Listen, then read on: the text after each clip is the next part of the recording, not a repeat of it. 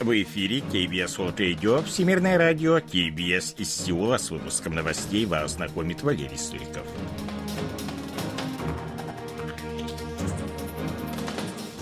Основные темы этого выпуска. Президент Юн Су Гёль сравнил забастовку водителей грузовиков с ядерной угрозой Севера.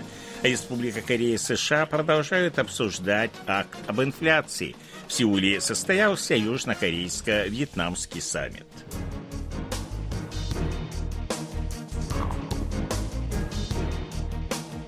А сейчас эти другие новости более подробно. Отказ грузоперевозчиков от работы – это то же самое, что ядерная угроза Северной Кореи. Если поддаться незаконным действиям и насилию, порочный круг продолжится. Как сообщил представитель администрации президента корреспонденту КБС, об этом заявил президент Республики Корея Юн Со Гёль в ходе состоявшегося 5 декабря совещания со своими помощниками. Глава государства признал призвал к нулевой терпимости в отношении забастовки членов Союза солидарности грузоперевозчиков, которая продолжается уже 12 дней. В октябре Юн Согёль сказал, что Северная Корея ничего не выиграет от своей программы создания ядерного оружия, а теперь он заявляет, что забастовщики ничего не выиграют от своих незаконных действий. Президент неоднократно призывал правительство жестко реагировать на забастовку.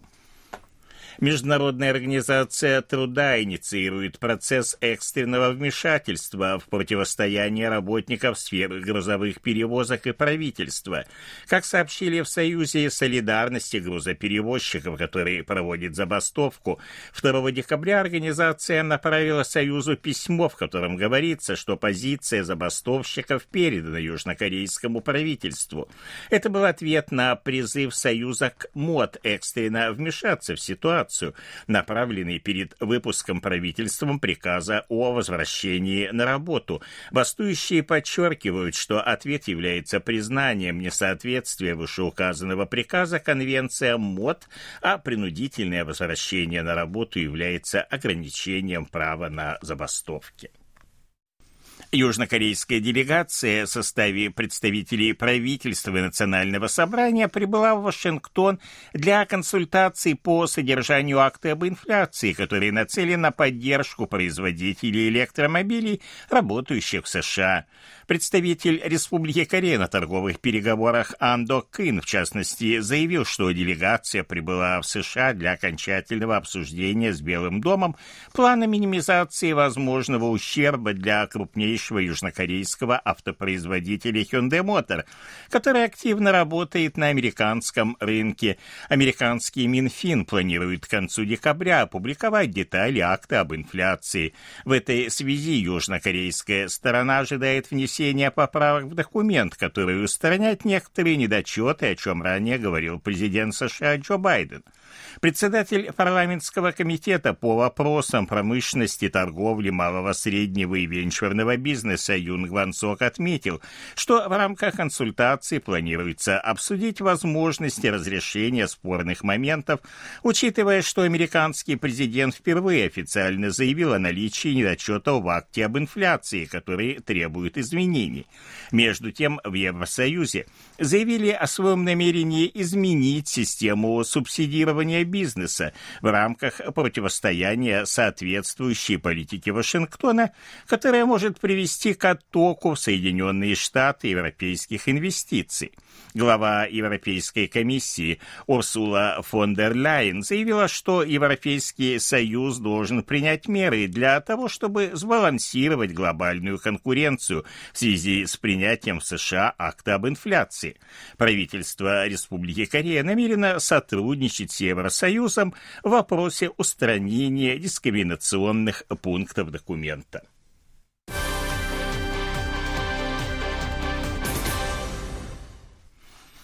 5 декабря президент Юн Цо Гёль встретился в своей резиденции в Сеуле с президентом Вьетнама Нгуен Суан Фуком. Открывая встречу, Южнокорейский лидер отметил, что за последние 30 лет две стороны установили отношения взаимовыгодного сотрудничества, и теперь пришло время подготовиться к следующим 30 годам. Республика Корея и Вьетнам работали вместе в интересах мира и процветания в регионе, отметил южнокорейский лидер.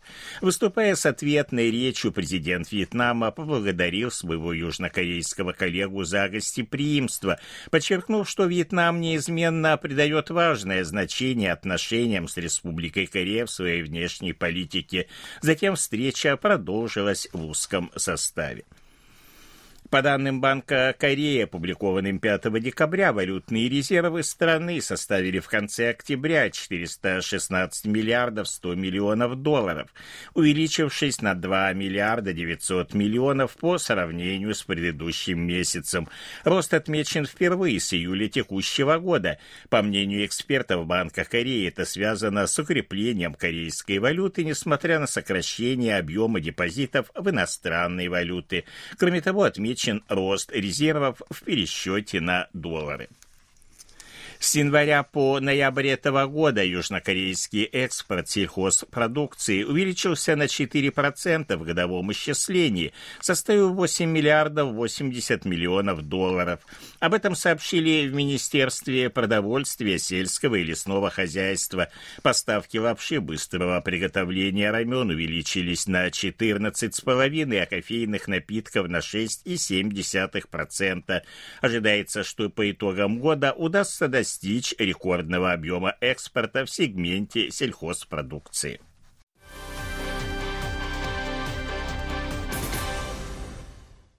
В Японии быстрыми темпами растет спрос на южнокорейскую лапшу быстрого приготовления рамен.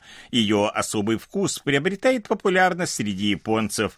В последнее время там появляются рестораны, в которых готовят рамен по-корейски. Один из них открылся недавно в Осаке. Гости выбирают понравившийся им рамен и на специальном аппарате в бумажной таре варят блюдо.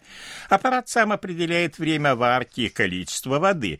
Посетители ресторанов делятся впечатлениями о посещениях в социальных сетях, поскольку подобных аппаратов в Японии прежде не было. Японский рынок рамен в основном представлен заварной лапшой, которую просто заливали кипятком. Но в связи с увеличением количества людей, готовящих дома, а также популярностью корейских сериалов, растет спрос на пакетированный рамен, который нужно варить. Одной из причин такого успеха является интерес к острому вкусу говядины говяжьего бульона в корейской лапше, тогда как в Японии рамен обычно изготавливается на основе куриного и рыбного бульона. Недавний опрос показал, что вторым по популярности в Японии стал острый рамен без бульона. В прошлом году в Японию было экспортировано лапши быстрого приготовления на сумму 85 миллиардов вон или 65 миллионов 800 тысяч долларов. С января по октябрь этого года компания Hyundai Motor сохранила лидерство на мировом рынке водородных автомобилей. По данным компании SNE Research, за этот период было продано 16 195 таких автомобилей, на 8,8% больше, чем за тот же период прошлого года.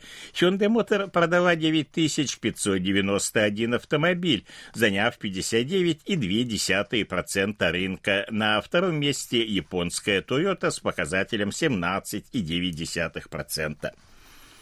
По данным Корейского управления по контролю и профилактике заболеваний 4 декабря в стране зарегистрированы 23 160 новых случаев COVID-19. Это наполовину меньше, чем в предыдущий день. А по сравнению с предыдущей неделей нынешний показатель на 847 человек больше.